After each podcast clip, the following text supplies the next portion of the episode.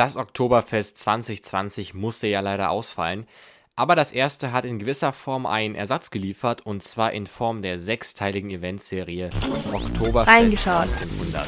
Worum es in der Serie geht und ob diese sehenswert ist, das erfahrt ihr jetzt hier in Reingeschaut. Kommen wir erstmal zum Inhalt der ähm, ja, historischen Serie. Es geht um das Schwergewicht ähm, Kurt Prank, welcher mit seiner Tochter Clara von Nürnberg nach München kommt. Sein Plan ist es, auf dem ja, weltbekannten Oktoberfest eine riesige Bierburg zu errichten, ähm, die in dieser Größenordnung vorher noch nicht da gewesen ist. Da müssen natürlich ähm, kleinere Brauereien weichen, die dort ihre Bierbuden betreiben. Und damit macht sich Kurt Prank natürlich mächtige Feinde, die gerne auch mal über Leichen gehen, um an ihr Ziel zu kommen. Besonders hart trifft es die Traditionsbrauerei Deibelbräu. Ich hoffe, ich spreche das ansatzweise richtig aus jetzt hier. Denen geht es finanziell eh schon nicht so super gut und sie haben wirklich alle Hoffnungen in dieses Oktoberfest gesetzt und nun sollen sie dieser irrsinnigen Bierburg weichen. Noch verstrickter und komplizierter wird das Ganze, als der ähm, Sohn vom Deibelbräu, also der Sohn des ähm, Brauereimeisters, auf einmal einen Flirt mit Clara, der Tochter von diesem Kurt Prank, anfängt. Oh ja, und dieser Flirt hat große Folgen, was die ganze Situation für alle Beteiligten nicht leichter macht. Und spätestens ab diesem Punkt beginnt ein Kampf um Bier, Blut und Ehre. Kommen wir nun zur Rezension der Serie Oktoberfest 1900. Und ich will direkt mal eine Stärke der Serie ähm, am Anfang nennen. Das ist nämlich der historische Kontext. Und zwar, wie der Titel schon sagt, spielt es ähm, in dem Jahre 1900, sprich die Jahrhundertwende. Und äh, natürlich ist dieser Kontext ähm, nicht so häufig gezeigt worden im Fernsehen oder auch im Kino oder in anderen Medien, was es schon mal ziemlich interessant macht, wie ich finde. Und auch dieser Konflikt, der in diesem historischen, ja, in dieser historischen Epoche stattfindet. Sprich Tradition versus Moderne, der zeigt sich auch in der Serie ja in ganz vielen Formen. Angefangen ähm, darin, dass zum Beispiel der Besitzer des Deibelbräus sagt, ähm, ein ordentliches Bier kommt aus dem Fass, aber Roman, sein Sohn, sagt, nein, wir müssen modern denken, wir müssen ähm, ja, Flaschenbier abfüllen, wir müssen exportieren nach Amerika rüber aber dann auch jetzt, sage ich mal, in ähm, größerer Dimension, zum Beispiel der Konflikt, den ja die Stadt München hat, ähm, ob man diese kleinen traditionsreichen Bierbuden behalten will oder ob man doch diese ja größere, gewinnbringendere ähm, Bierburg, die ja Kurt Prank plant, ähm, errichten möchte. Also das zieht sich durch die ganze Serie, aber die Serie hat noch äh, so viele andere Themen. Zum Beispiel ist auch ein Thema das Erwachsenwerden, wo man vor allem auf ähm, diese zwei jungen ähm, Figuren abzieht, das also einmal Roman und einmal ähm, ja, Clara.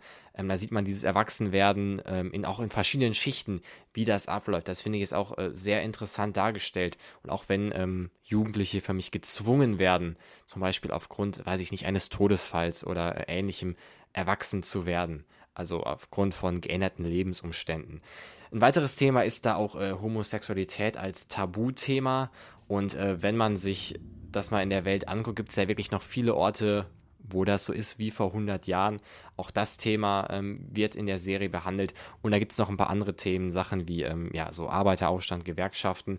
Ja, an der einen oder anderen Stelle denkt man sich, sind das nicht vielleicht ein paar zu viele Themen für die Serie? Da würde ich sagen, die Serie musste da wirklich aufpassen, dass sie das nicht überlädt. Vielleicht manche Themen, ähm, denen man nicht so ganz, ganz gerecht werden konnte, hätte man von Anfang an rauslassen können, aber wirklich stören tun diese vielen Themen nicht. Also man kann ganz kurz als Zwischenfazit sagen, viele interessante Themen von einer sehr interessanten ähm, Kulisse. Und Kulisse ist mein Stichwort. Ähm, und zwar wurde in München, Prag und sogar hier in äh, NRW gedreht. Und ich muss sagen, die Bilder, die sind wirklich ähm, Blockbuster-reif, die man da gesehen hat.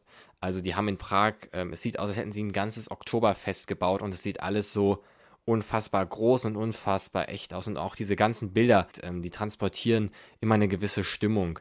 Ähm, und das ist einfach, es hat jemand ähm, ein sehr gutes Handwerk gemacht, der dafür das Bild äh, zuständig war. Und da sieht man auch, wie ich denke mal, dass da ein ordentliches Budget reingeflossen ist.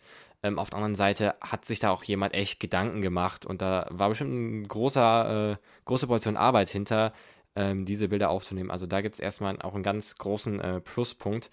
Und auch diese Gegensätze aus der Epoche, die ich gerade ähm, angesprochen hatte, die zeigen sich, auch, äh, zeigen sich auch ganz häufig in der Bildsprache der Serie. Zum Beispiel sind da sehr harte Cuts zwischen zum Beispiel ähm, einer Veranstaltung in einem sehr ärmlichen ähm, Rahmen, wenn eine Familie, weiß ich nicht, sehr wenig zu essen hat und irgendwo da ähm, in der Spelunke, sag ich mal, ähm, speisen muss. Und dann ist ein ganz harter Cut irgendwie zu einem ja festlichen Frühstück, die in Kurt Prank da in seiner in seinem Anwesen hat.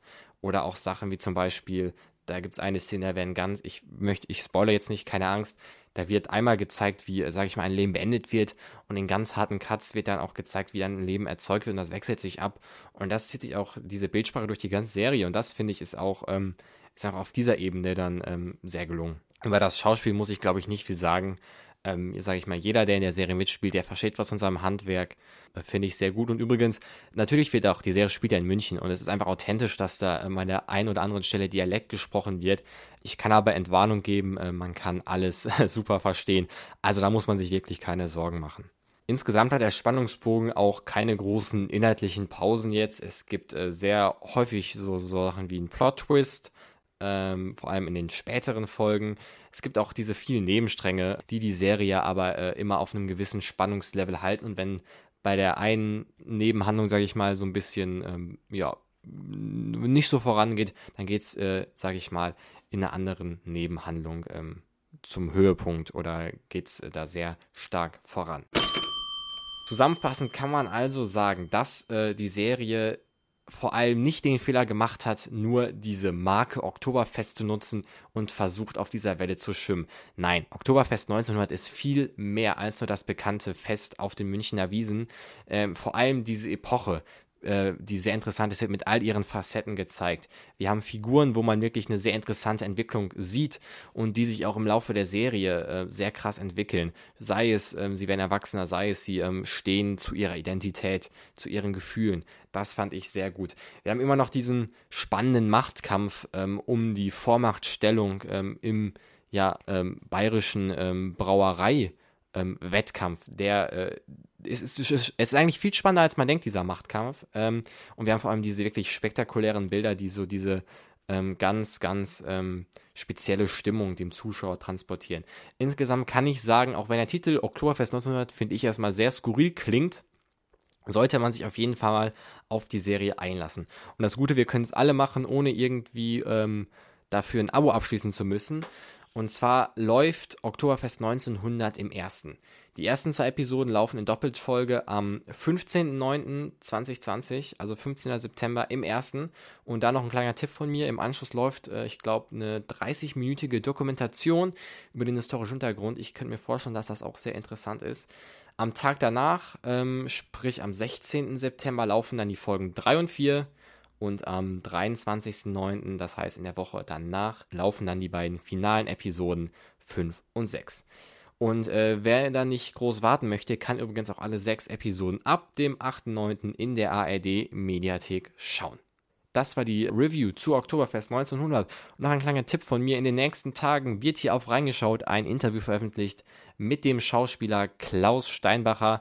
Der spielt in der Serie nämlich Roman Hoflinger, den Sohn vom Deibelbräu. Und der hat mir erzählt, wie er über seine Rolle denkt, ähm, wie die Dreharbeiten abgelaufen sind und wie er selber zum Erwachsenwerden und zum Oktoberfest in München steht.